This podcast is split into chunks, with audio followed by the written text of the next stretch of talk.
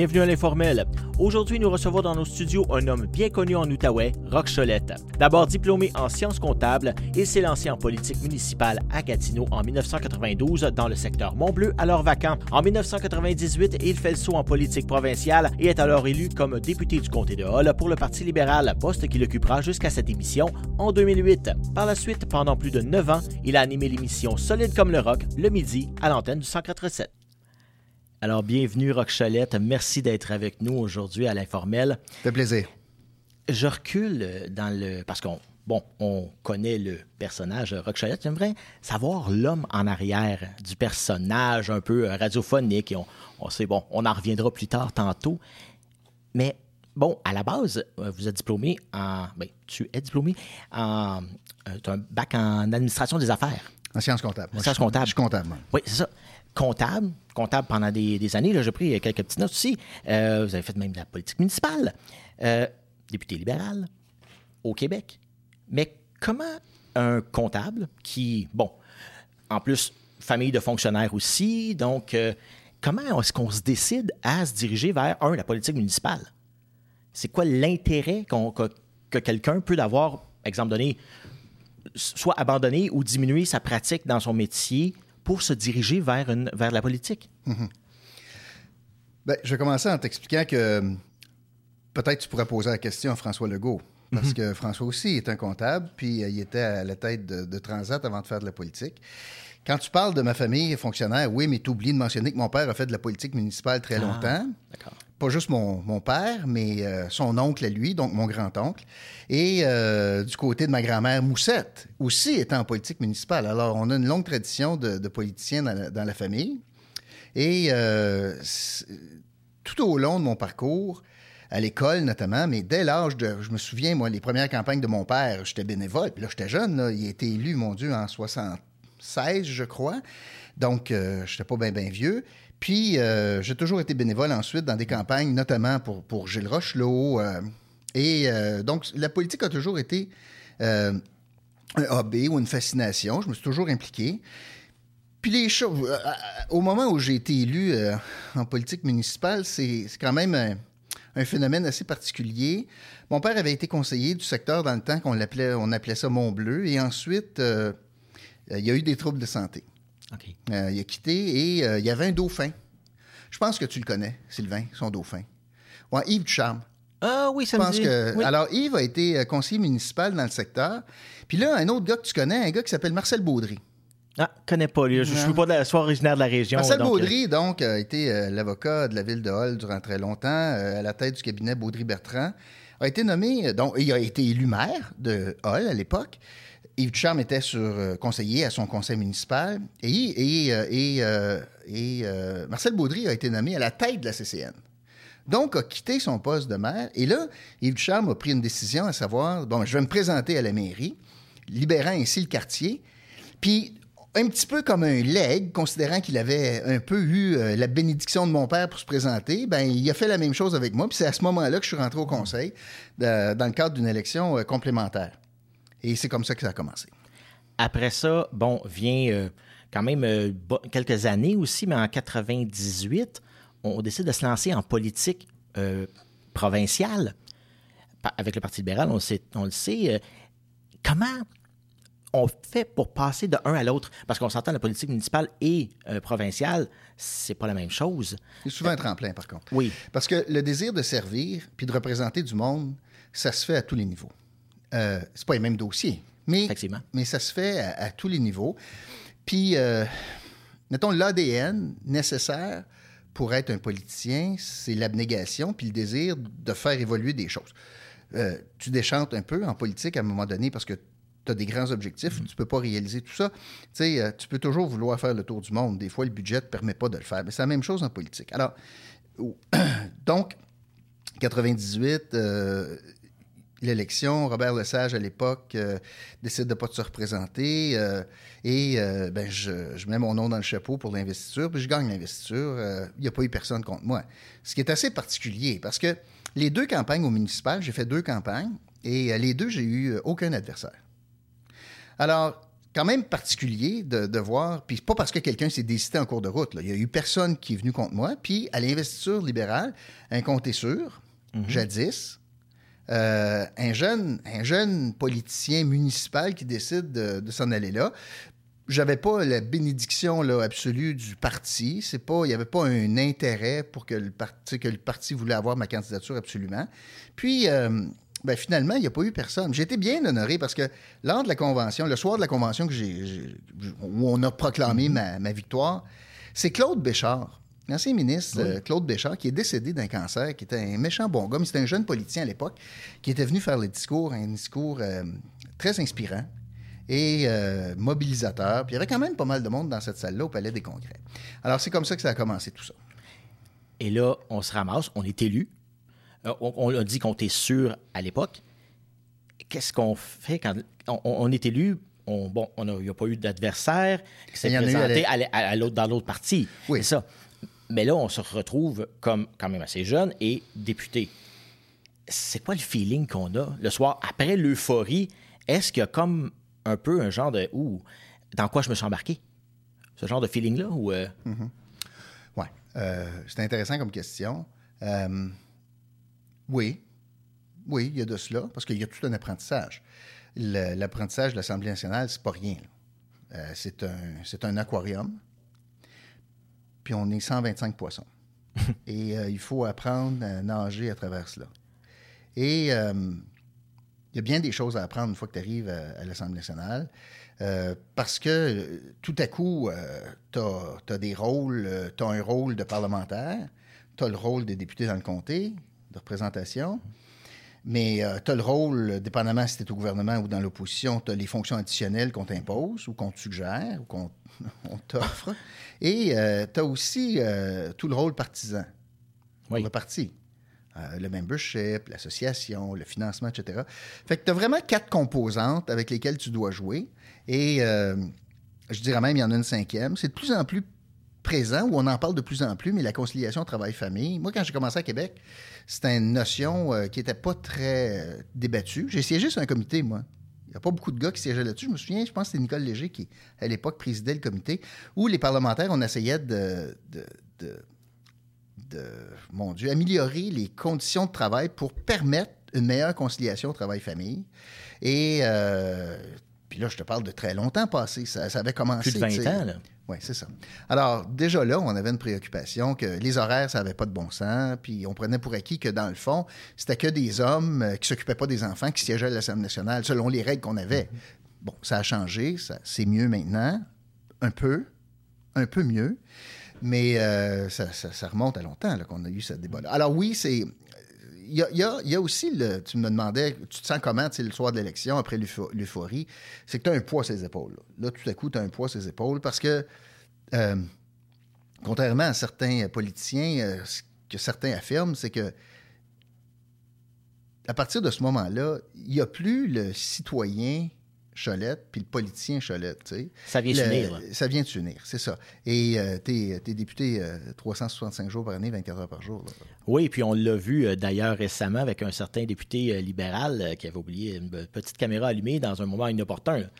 Et Ouais. donc, euh, ça peut arriver, tout, tout se suit. On, on a quand même euh, cette, euh, avoir une, quand même une rectitude aussi. On, pour se comporter en public, on l'a vu d'ailleurs, certains députés euh, qui ont perdu leur emploi à cause de ça. Il faut vraiment euh, pratiquement être plus blanc que blanc parce que tout le monde nous observe. Ça doit quand même avoir une pression euh, sur l'homme en tant que tel. Ouais.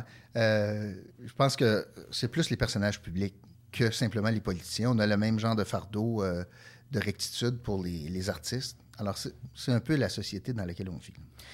Et puis on dit en politique, euh, il y a euh, une partie que vous aime, une partie que vous aime pas, puis une partie qui s'en fout un peu.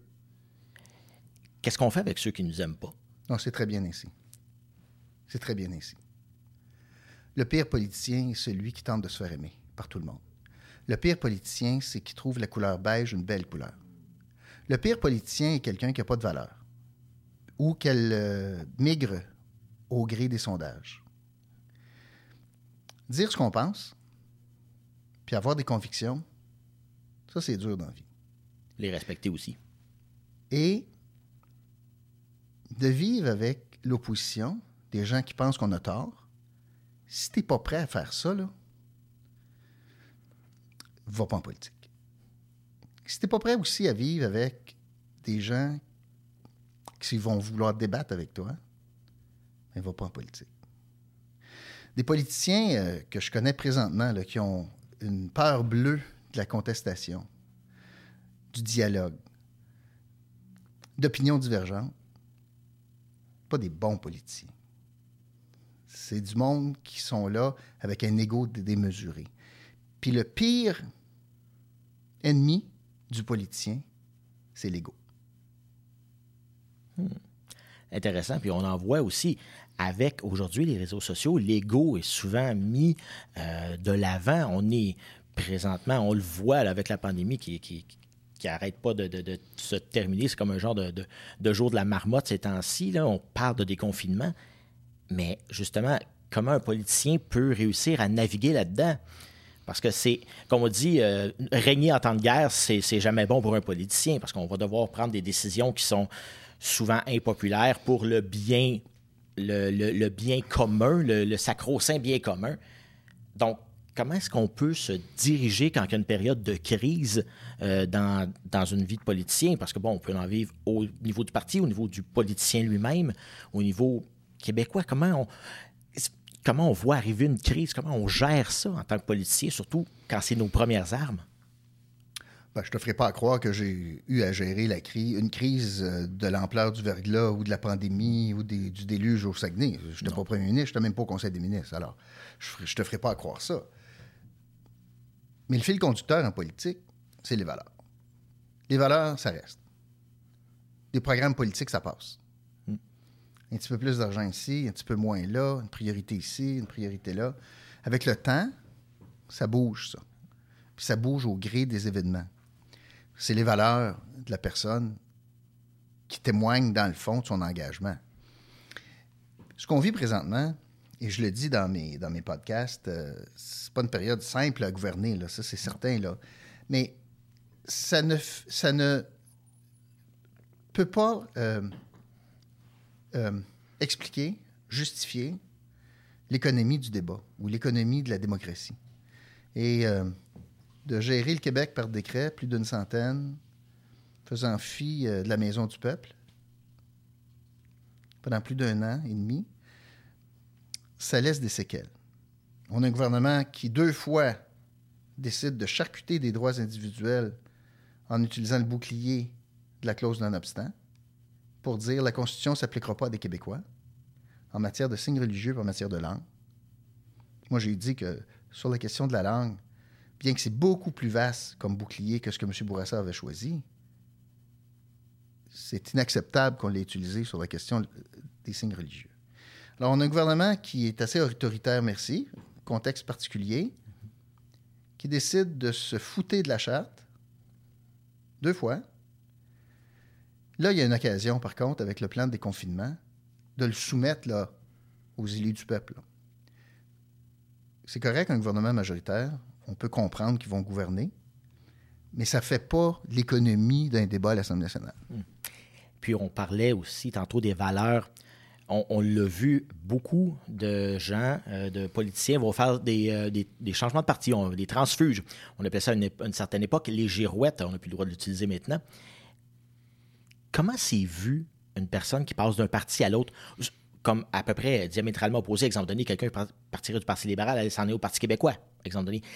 Cette personne-là, comment elle est perçue par les autres du parti euh, duquel elle part. Exemple donné, vous, partez un collègue s'en va euh, à, une autre place avec des valeurs qui sont complètement diamétralement opposées, peut-être pas au niveau euh, au premier niveau, mais dans les, fondements du parti. Comment est-ce qu'on est-ce qu'on se sent pas trahi un peu par, euh, par ces personnes-là? Hmm. Intéressant comme, comme question. Il faut faire bien attention aussi dans la définition. J'entends, moi, des gens qui, dans, dans, le même sens, vont dire Ah, c'est une trahison ou c'est une girouette de passer des libéraux québécois aux conservateurs fédéraux. On n'est pas là. C'est pas du tout ça, là. pas du tout. Mais de faire comme François Legault, de partir du PQ, lui qui était l'artisan du budget de l'an 1, qui a voué sa carrière politique à l'indépendance du Québec pour devenir un, un, premier ministre, fonder un parti qui est ni pour ni contre, bien au contraire, la souveraineté? Est-ce que c'est quelqu'un qui a trahi sa pensée? Ou est-ce que c'est quelqu'un qui a vu la lumière en disant c'est plus ça le goût du jour? Quelqu'un qui a fait le parcours inverse, qui part de la CAQ comme président du parti, puis qui devient chef du Parti libéral du Québec. Puis on le voit, tous les problèmes, tous les problèmes de Dominique Anglade, de s'approprier les valeurs de Claude Ryan chez les libéraux. On le voit, là, le manque de valeur. Quand je vois quelqu'un comme Marguerite Blais, qui part des libéraux du Québec pour s'en aller parce qu'on lui promène une limousine, parce qu'elle avait quitté les libéraux quand Couillard n'avait pas enlevé sa, limousine, puis s'en va chez, à la CAQ parce qu'on lui a promis des maisons des aînés. Que ça soit bien ou mal. Est-ce qu'elle est là pour l'intérêt commun ou pour son intérêt à elle? Hmm. Parce que Je veux revenir sur la question des girouettes. Mhm. Le mot girouette a été proscrit à l'Assemblée nationale j'ai eu beaucoup de plaisir, moi, avec les présidents à l'époque, parce que je, je, demandais euh, de me dresser la liste d'oiseaux ou de peu importe que je pouvais plus utiliser. Euh. On pourquoi, souvient, pourquoi girouette a été proscrit? C'est parce qu'en politique, c'est très important de définir l'adversaire. C'est une étape euh, incontournable de définir l'adversaire. À l'époque, on avait tellement bien défini Mario Dumont de girouette que ça a collé à, telle enseigne que le mot a été proscrit. Parce qu'il faut définir l'adversaire. Et comme vous voyez présentement, les partis d'opposition ont toute la misère du monde à définir François Legault. Ce qui est intéressant de, de noter ça. Parce que en politique, lorsqu'on est dans l'opposition, tu as quatre ans devant toi. Et il y a deux moments importants dans l'opposition. Il y a le rôle de l'opposition. À un moment donné, ça bascule et ça devient un gouvernement en attente. Durant le règne de le rôle de l'opposition, l'objectif, c'est de montrer que le frigo est brisé. Je m'explique. Ce matin, là, quand, quand tu t'es levé, Sylvain, est-ce que tu as magasiné un frigo? Hmm, pas vraiment, non. Pourquoi? Parce que le mien fonctionne. Voilà. Campagne électorale, il n'y a personne qui magasine un nouveau frigo s'il n'est pas convaincu, que le sien est brisé. Le parti politique ou le chef qui s'en va, le gouvernement, les oppositions doivent démontrer que le frigo est brisé pour qu'on soit à la recherche d'un nouveau frigo. C'est assez simple. Il faut démontrer, donc, et on mesure ça avec le taux de satisfaction. Il faut démontrer que le frigo est brisé. Après ça, tu magasines les circulaires. On appelle ça une campagne électorale. Tu cherches le meilleur frigo, puis tu l'achètes le jour du vote. Présentement, les Québécois considèrent que le frigo n'est pas brisé. Pas parce qu'il n'y a pas d'enjeu, mais parce qu'il n'y a pas d'opposition. Puis donc, on est majoritaire euh, dans un parti. Est-ce que cette majorité-là ne peut pas nous monter à la tête à un moment donné? Ça, c'est intéressant. Je ne suis pas sûr que je vais prendre l'expression monter à la tête, mais va contribuer à une notion qui s'appelle l'arrogance du pouvoir. Hmm. Et ça, c'est très dangereux. Parce que les Québécois sont impitoyables une fois qu'ils ont déterminé ça. On n'est pas rendu là, là. Mais l'arrogance du pouvoir en disant je m'en balance, je m'en sac, sans décret pour la pandémie, je m'en balance de l'Assemblée nationale, ne peut pas vivre ça trop longtemps puis trop souvent sans que ça ait des marques. C'est un couteau à double tranchant. Oui. il faut décider. C'est ça. Il faut diriger. Mais ce pouvoir du nombre, de la majorité à l'Assemblée, de l'arrogance des baillons, de l'importance des baillons, doit être utilisé avec doigté et parcimonie. Sinon, tu vas payer le prix politique pour ça parce qu'on le sait, on l'a vu. Bon, François Legault a été élu avec une grande majorité euh, de 75-76, si je ne me trompe pas. Député. Député. On était dans un gouvernement libéral avant, oui. qui était quand même assez fort, mm-hmm. perdu un petit peu de plume. Mais quand les Québécois ont décidé que c'était la coupure était là et qu'on donnait toutes nos, pratiquement toutes nos pénates à la CAQ et François Legault, c'est un peu comme au fédéral aussi. Euh, on donne soit à Justin Trudeau ou on a donné euh, moins à Harper dans le temps. Mais les Québécois, comme disait Jean-Marc Léger, sont les plus difficiles à sonder parce qu'ils sont peut-être un peu girouettes aussi. Euh, et puis, c'est difficile à dire, bon, c'est telle partie qui va gagner. Là, on sent un peu, mais aussi, on, voit une vague. On avait vu la vague orange avec euh, Jack Layton euh, au fédéral. Donc, comment est-ce qu'on fait dans un parti? On voit arriver l'élection, puis on se dit, bon, comment, de quel bord ça va virer? Quelle est la, la gaffe à ne pas commettre pour que, justement, ça soit la question de l'urne, finalement? OK. Euh, il y a bien des choses, là. Euh, premièrement, euh, le, parti qui se pose la question quelle serait ma saveur du jour pour gagner l'élection? Un, gagnera pas, puis deux, ne mérite pas de gagner. Réglons ça comme ça. Parce que je reviens en arrière à une question de valeur. Mm-hmm. Pourquoi j'ai une carte de la CAC Qu'est-ce que ça veut dire posséder une carte de la CAC En anglais, on, utilise l'expression What does it stand for? What do I stand for? Même chose au PQ, euh, puis chez les libéraux. Trop longtemps au Québec, et on voit la difficulté des libéraux présentement. Trop longtemps, cette question de définition qui définissait qui on est était omnibulée par la question nationale. On est pour le Canada ou on est pour un Québec souverain? Cette question évacuée momentanément du débat, comme on peut le voir, ça fait en sorte qu'il y a des partis qui se recherchent. Regardez le taux historique d'appui présentement au PQ. Qu'est-ce que le PQ représente? La gauche? Plus gauche que Québec solidaire? Un petit peu plus à droite que Québec solidaire? Il n'y a plus beaucoup d'espace à la glace. Non, effectivement. Même chose chez les libéraux. Euh, les libéraux représentent quoi? Pourquoi j'ai une carte du parti de Dominique Anglade aujourd'hui? Pourquoi quelqu'un aurait une carte du parti? Qu'est-ce que ça représente? Poser la question présentement, c'est tough, c'est y répondre, c'est difficile d'y répondre.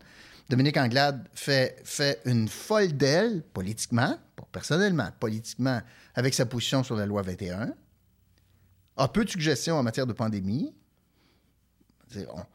Le Québec ne peut pas se passer de Dominique Anglade. Pourquoi aujourd'hui, exactement, quand on pose la question? On l'a vu aussi avec euh, Paul Saint-Pierre Plamondon qui a tenté euh, à quelques reprises d'assainer des coups, ça a donné un peu un coup d'épée dans l'eau. Euh, on, le voit, Dominique Anglade, effectivement, a l'air de se chercher, essaie des attaques, mais on dirait que ça passe pas. On dirait que François Legault est comme un peu orné de teflon, ça lui coule, ça lui coule sur le dos comme l'eau d'un canard. Comment on fait justement quand, on voit cette, ce, chose dans, l'autre partie, on se dit, hum, au Parti libéral, qu'est-ce qu'on se dit pour pour que, Dominique Anglade soit plus, soit plus populaire ou qu'elle passe mieux, que c'est les attaques non, c'est une mauvaise question. C'est pas ça. Ça fait, ça fait 20 minutes que je te dis que ça il faut pas essayer d'être plus populaire. Mm-hmm. Faut pas. Faut, faut essayer d'être vrai. Puis de dire, voici ce en quoi je crois. Voici ce en quoi ce grand parti croit. Voici pourquoi on est membre libéral. Pourquoi on devrait avoir un gouvernement libéral. Puis ceux qui m'aiment me suivent. C'est comme ça que tu vas rebâtir un parti. Pas la saveur du jour, puis euh, c'est, le Sunday aux cerises aujourd'hui. Là, c'est pas ça. Fait que Dominique Anglade ou les autres partis d'opposition, bien que, je fais une parenthèse, je trouve que Québec solidaire, eux, cette question-là, c'est beaucoup plus facile d'y répondre. Sont à gauche, sont très à gauche. Eux autres, ils pensent qu'il n'y a pas assez d'impôts. Il faudrait même avoir un impôt COVID. Puis, tu sais, je veux dire, on paye jamais assez, puis on devrait en donner plus. Ça, c'est assez, assez clair. Présentement, les sondages montrent qu'il y a à peu près quoi? 4-5 Québécois sur 100 qui pensent qu'ils ont raison. Parfait. Mais ils ont une position très, simple. Puis ils reviennent à leur valeur de base de, parti politique. C'est pour ça qu'ils sont fondés. Puis moi, je trouve ça extraordinaire. Je trouve Gabriel Nadeau-Dubois un extraordinaire parlementaire. Je le trouve bon. Mais je connais leur valeur. Présentement, je les connais plus au PQ, puis chez les libéraux, puis je les connais pas plus à la CAQ. Si ce n'est que de charcuter des droits constitutionnels, ça sera jamais une embûche pour atteindre leur objectif. Ça, je le sais. On dit des valeurs. Bon, quelle valeur a encore. Euh, bon, on parle du Parti québécois qui.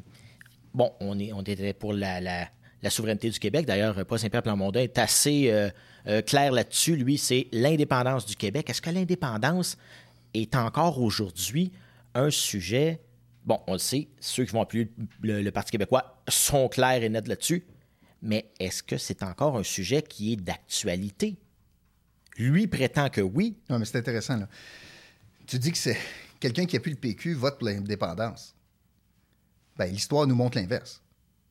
Le PQ a pris le pouvoir à plusieurs reprises Oui. sans faire l'indépendance.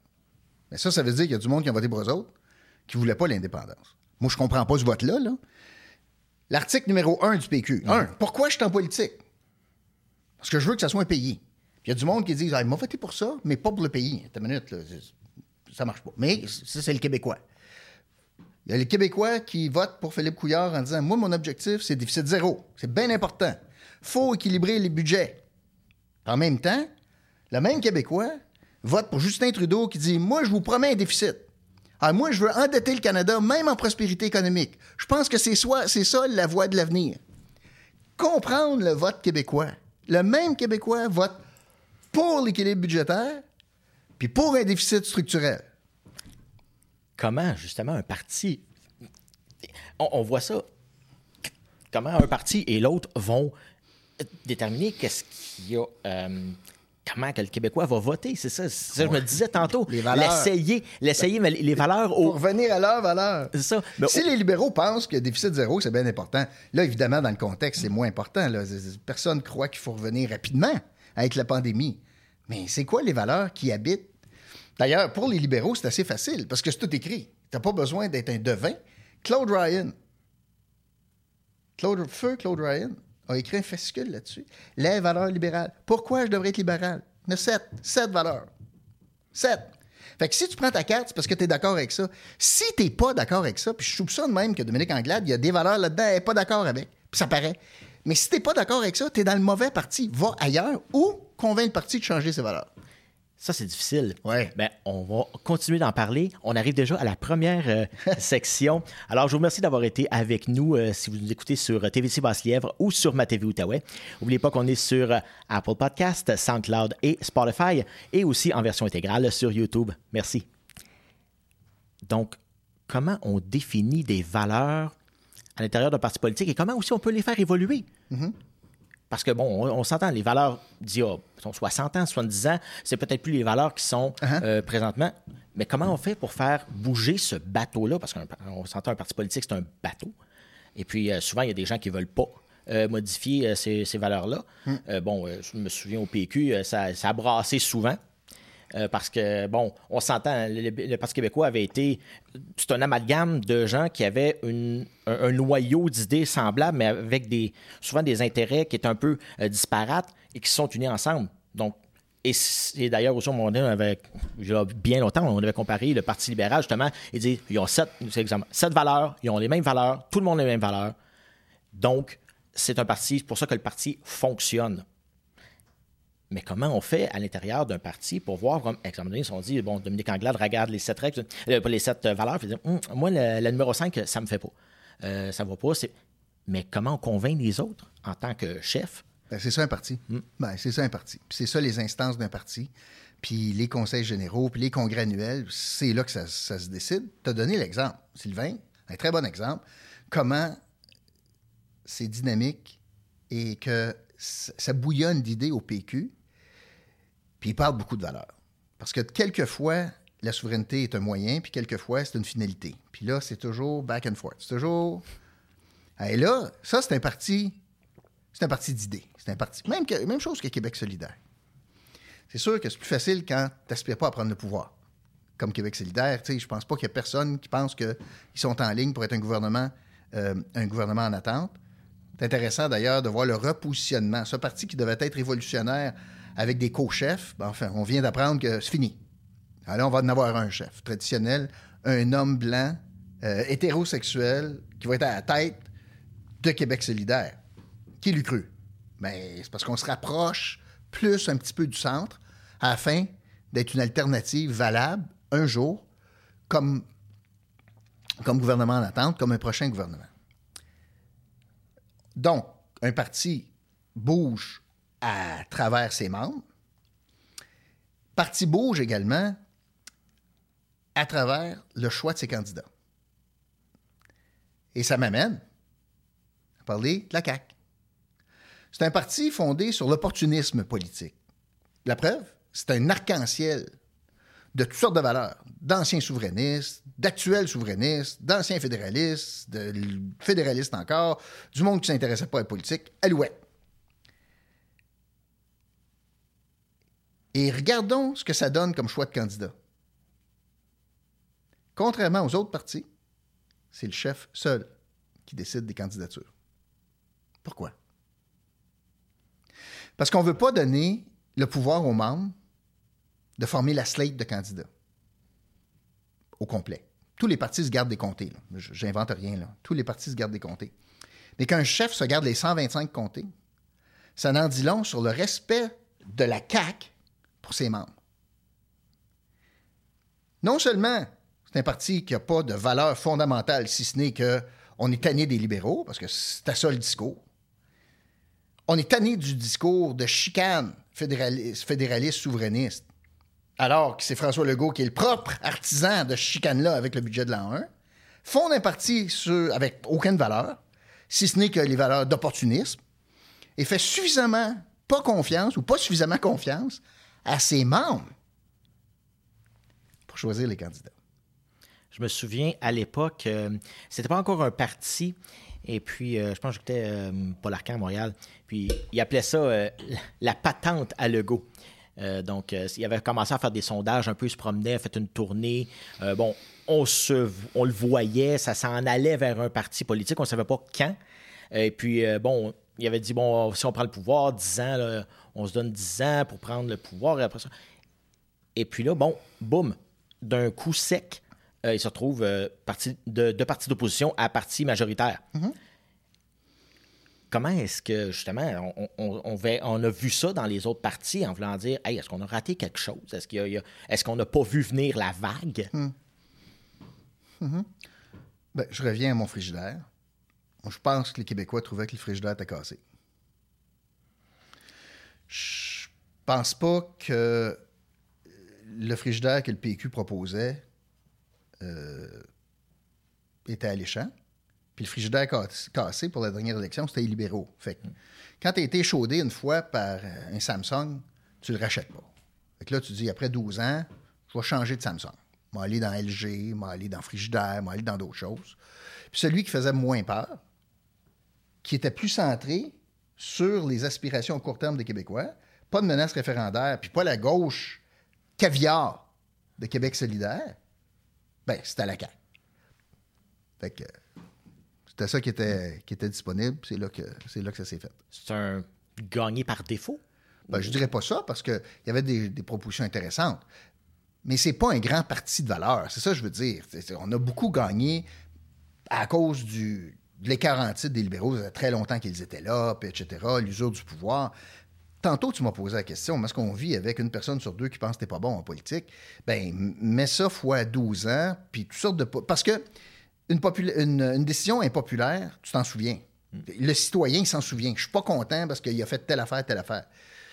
Puis d'habitude, en politique, ça c'est intéressant, tu pars avec des appuis. Mais une fois au pouvoir, là, très rare que tu les augmentes beaucoup, beaucoup, beaucoup. Très rare. Habituellement, tu en perds. Un fan club, Oui, mais il perd. Parce que là, hey, tu m'avais promis telle affaire. J'étais dans ton fan club, mais là, tu m'avais dit telle affaire. Oh, regardez, euh, regardez le chef conservateur autour, qui gagne avec euh, une position environnementale X, qui là décide de reculer avec euh, la question du carbone, puis ça frite. Ben, c'est ça la politique. Puis, puis, François Legault ou la CAQ va le vivre. Pas là, mais un jour. C'est un cycle normal. La, la gouvernance, tu sais, en anglais, on dit it's lonely at the top, là. Ben, le temps te rattrape quand tu es au pouvoir. Et puis, est-ce qu'on n'oublie pas aussi le pourquoi qu'on a été élu quand ça fait 10, 12 ans, euh, bon, 16 ans, si on, on, voit à quatre mandats, est-ce qu'on n'oublie pas le, premier pourquoi on est parti? Souvent, on, bon, on comparait ça peut-être un ordinateur. Il fait des calculs, il fait des calculs. Oh, il y a une petite virgule qui, saute ici et là. puis à un moment donné, eh, ça crache. Est-ce qu'on est faut se ramener sur la terre de pourquoi on est élu pour ça en premier? Bien que tu, fasses, tu fais référence au, règne libéral, tu as eu deux chefs. Puis puis tu as eu des, un passage au PQ là-dedans. Puis bon, tu as eu quand même deux chefs. Euh, moi, euh, dans le mandat de Philippe Couillard, euh, ce qui m'a beaucoup dérangé, c'est sa première décision. Et j'ai trouvé que ça avait donné le ton au gouvernement. Sa première décision, ça a été concernant les garderies.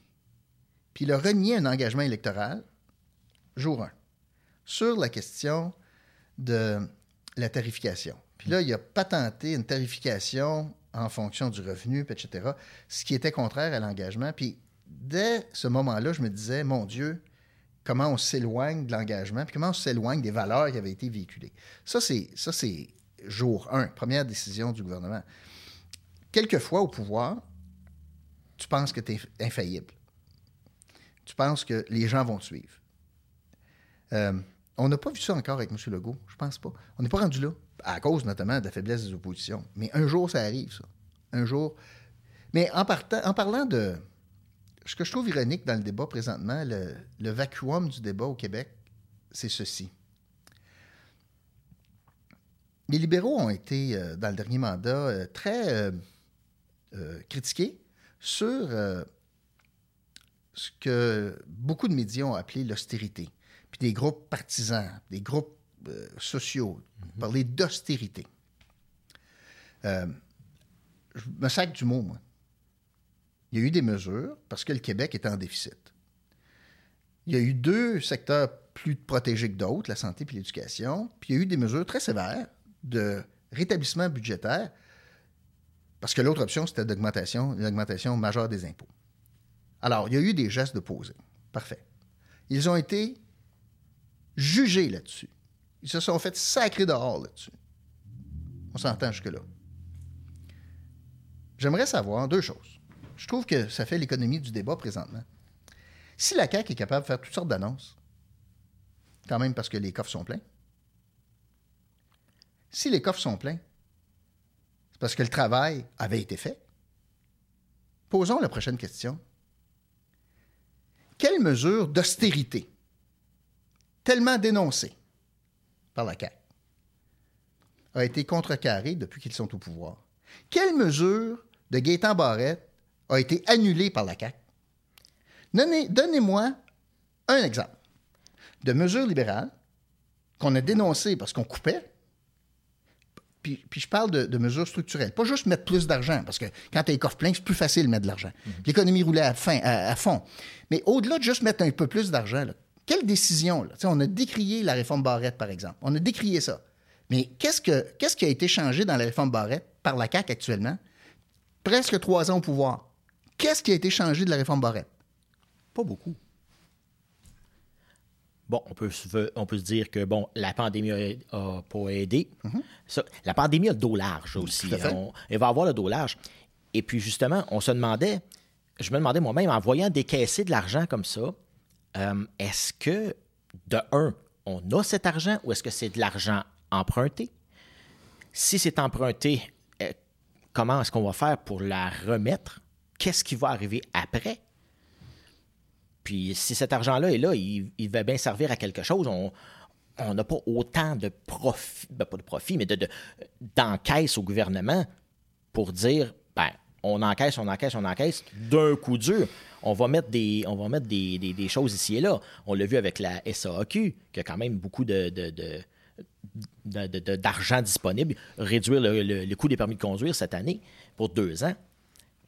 Mais là, avec la pandémie et tout ça, on se dit, bon, on a dépensé 15, 20, 30 milliards au, Québec, au Canada. On ne connaît pas encore les comptes non plus. On, a pas, on a une idée, mais on n'a pas encore le compte final, comment ça va avoir coûté comment est-ce qu'on va pouvoir faire pour le, pour le rembourser? C'est ce, que, c'est ce que je me demande. Mhm. Est-ce que c'est pour pelleter par en avant? Mhm. Bon. Euh, la situation au Québec et au fédéral, c'est différent. Euh, au Québec, les coffres étaient pleins, euh, ce qui met donc moins de pression sur l'emprunt. Mais on a annoncé des, déficits, des budgets déficitaires pour plusieurs années. Bon.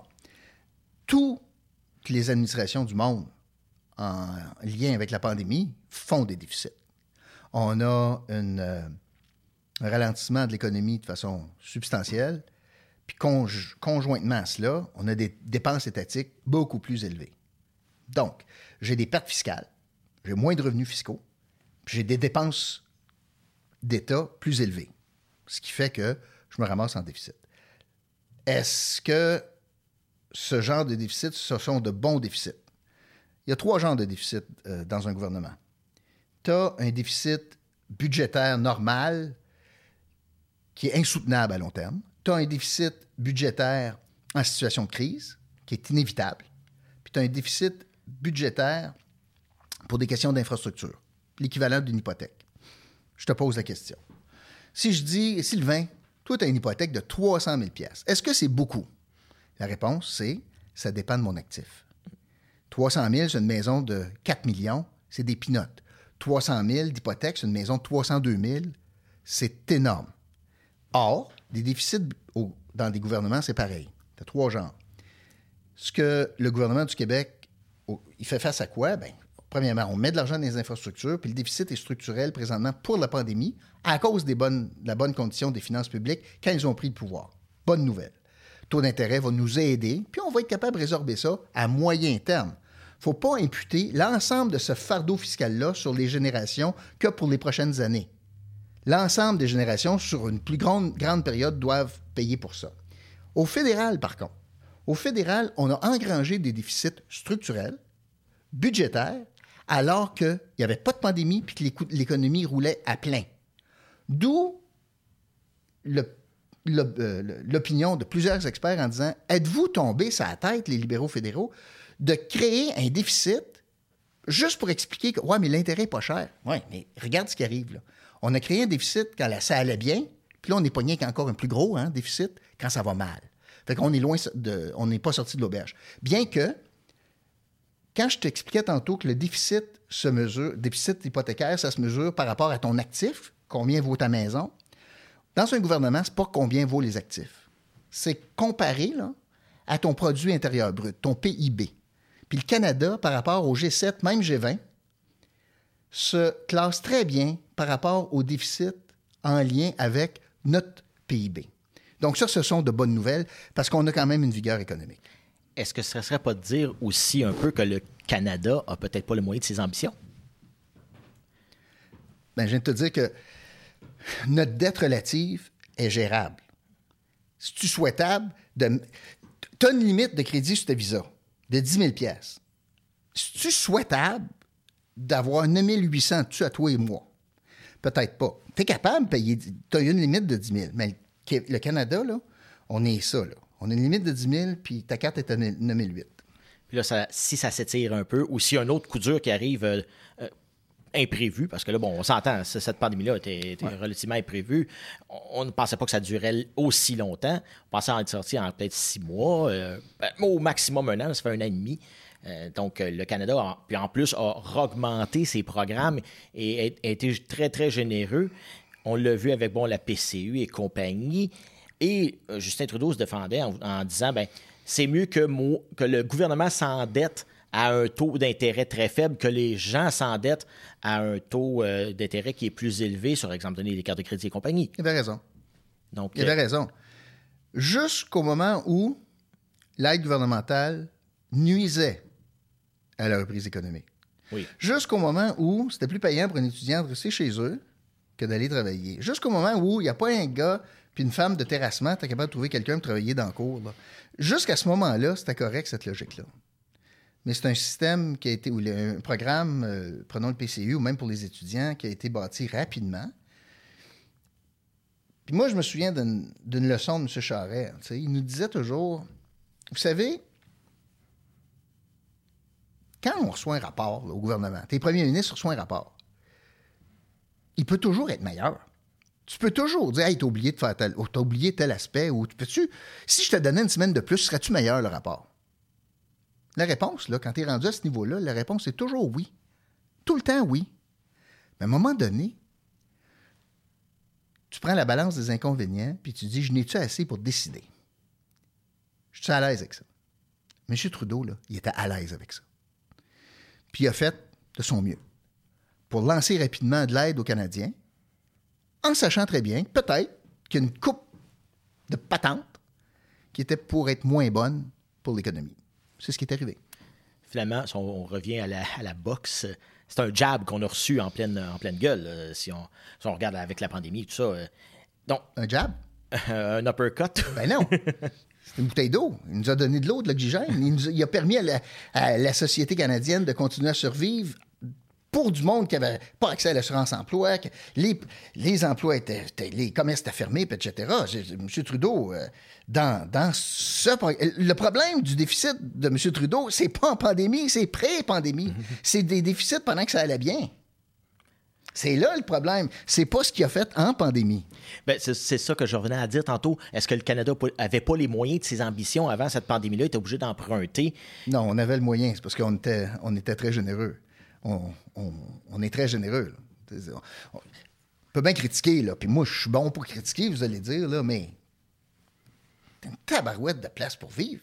Oui. Regardez ce qui se passe à la bande de Gaza aujourd'hui. là.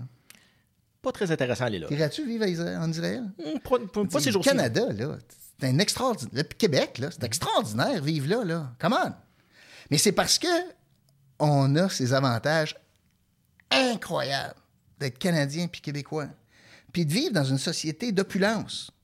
Une société où le monde sont prêts à payer 40% de l'impôt, 50% d'impôts, d'impôts, des programmes sociaux extraordinaires, services de garderie presque gratos, assurance médicaments parmi les meilleurs au Canada. Écoute, on vit là, assurance parentale, tu, tu peux, tu fais des petits, tu restes à la maison pour un bout.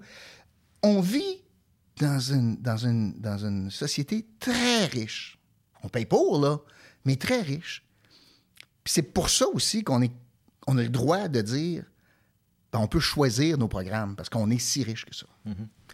On, a, on parle de programme, programme de radio. Euh, on peut en parler, on ne peut pas passer à côté la radio. Euh, ça a été quand même neuf ans de radio, euh, si je me trompe pas. 9-10 ans. 9-10 ans. Comment ça fait? Parce que moi, je, je suis un fan de radio. euh, c'était le but, mon but était d'être animateur de radio. Et puis, on sait, la radio, c'est cruel. Ça peut être cruel des fois. Euh, un mauvais sondage, euh, et puis, euh, whoop, on est, on est disparu. Comme, quand on, bon, on l'a su, ça a été public, euh, ton contrat pas été renouvelé, bon, récemment. Est-ce que, en sortant de là, est-ce qu'on se dit, hey, c'est parce qu'avec les règles qu'on doit suivre en radio, est-ce qu'on se dit pas, ah, je me suis libéré d'un genre de carcan qui empêchait de m'exprimer sur tel ou tel sujet?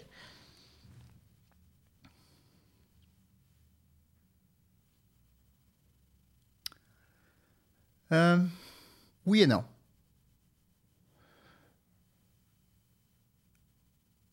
Je pense pas qu'il y avait un contrôle sur les sujets. Mais la pression commerciale euh, des radios euh, publiques, pas publiques, mais des, radios privées plutôt, euh, fait en sorte que tu peux pas dire n'importe quoi. Puis tu peux pas, pas, pas dire n'importe quoi, mais tu peux pas questionner n'importe quoi. C'est ce que je veux dire. Mais euh, je te ferai pas croire que je suis content que ça se soit terminé à la radio. Je trouve que j'a- j'arrivais à la fin du modèle qu'on avait. Euh, entre autres, à cause de la pression économique exercée par euh, la ville de Gatineau et son maire. Incapable de vivre avec le challenge, puis le, questionnement politique. Puis euh, on sentait ça, là, tu sais. On sentait... Moi, il y a quelque chose que j'ai jamais accepté. Peu importe ce qui m'arrive, parce que je suis pas dans la rue, puis je, gagne bien ma vie, puis c'est bien correct, là. C'est, je fais d'autres choses. Mais que la ville de Gatineau,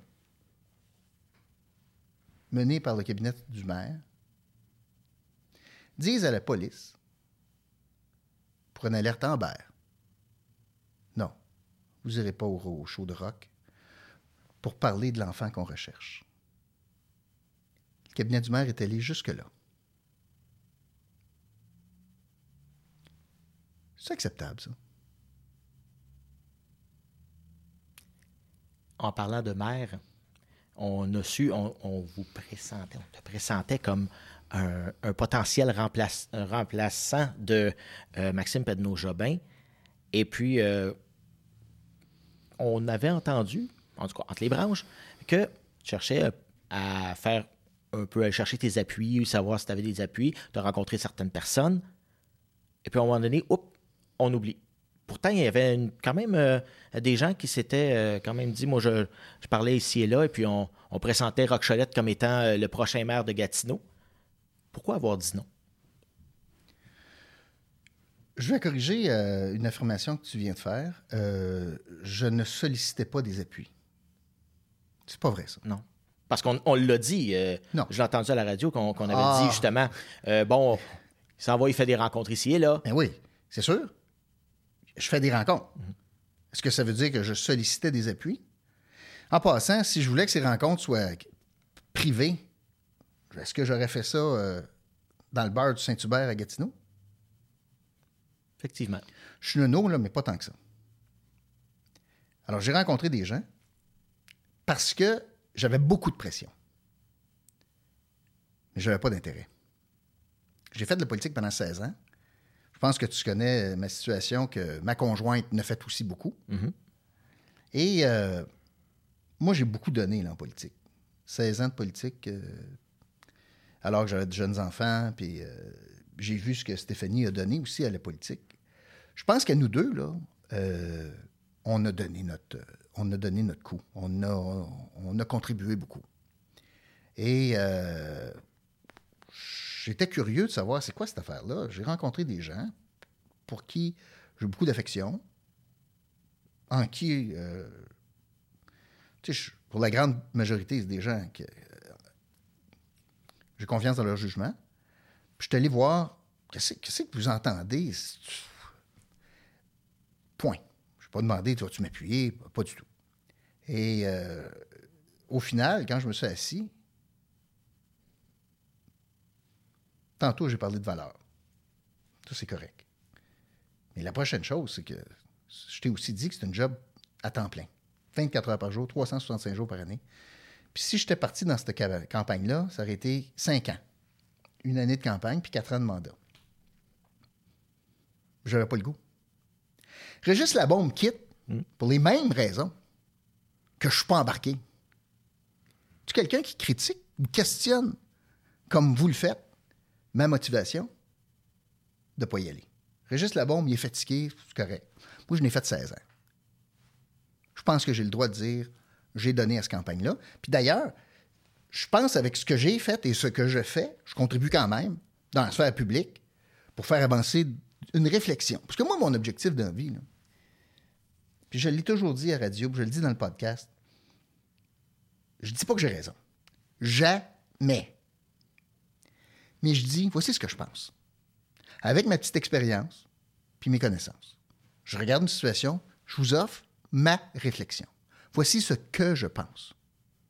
Vous en pensez quoi? Si j'ai réussi ça, là, j'ai réussi. Mais est-ce que justement, on pense pas, euh, quand quelqu'un va questionner, est-ce qu'on pense pas, dire, ah, c'est ça, il nous donne son opinion, c'est que il veut prouver qu'il a raison. Non. On n'a pas senti qu'à un moment donné, euh, justement, bon, les gens disaient, bon, ceux, on parle encore de ceux qui ne nous aiment pas, disaient, ben, c'est ça, il, veut, il veut jouer au plus fin que tout le monde. Est-ce qu'à un moment donné, on, voit le message qu'on envoie, puis on, voit la réception que ça a, puis on se dit, oh, ben, c'est peut-être pas le message que moi je veux envoyer. Non, je contrôle pas ça. Là. Je contrôle pas comment la personne qui m'aime pas prend mon commentaire. Je vous dis ce que je pense. C'est tout. Premièrement, là, la beauté, c'est que tu n'es pas obligé de l'écouter. Effectivement. Si tu n'aimes pas ça, ce que je dis, change de poste. Puis c'est souvent ceux, puis on dit souvent ceux qui nous aiment pas, ils nous écoutent pour nous critiquer, mais ils nous sûr. écoutent pareil. Bien sûr. Puis c'est c'est drôle parce que on, disait souvent, euh, bon, on, s- on- il se lève la nuit pour la haïr. Ça donne, ça donne une, euh, quand même un certain, euh, quand même, je ne pourrais pas dire fierté, mais est-ce que ça donne pas dire, ben, j'ai touché à quelque chose. Si la personne se pose des questions, C'est ça. j'ai touché à quelque chose. Ben, tout à fait c'est, euh, ça va quand même être glorifiant de dire Oh, OK, il y a un débat d'idées sur ce que, sur ce que j'ai parti. Tout à fait. C'est ça. Puis, puis quand je faisais des entrevues, si l'élu, au sortir de la rencontre, de l'entrevue, disait Ouais, je j'ai pas pensé à celle-là ou ouais, ça me fait réfléchir, fine, très bien. Ça, aide aussi à la, à la, chose publique. Bien sûr. Parce que parfois, on peut. On peut pas sûr. tout connaître à un moment donné en politique. Mais ben non. Eh bien, sur ce, ben, je te remercie, euh, Roch d'avoir accepté notre entrevue.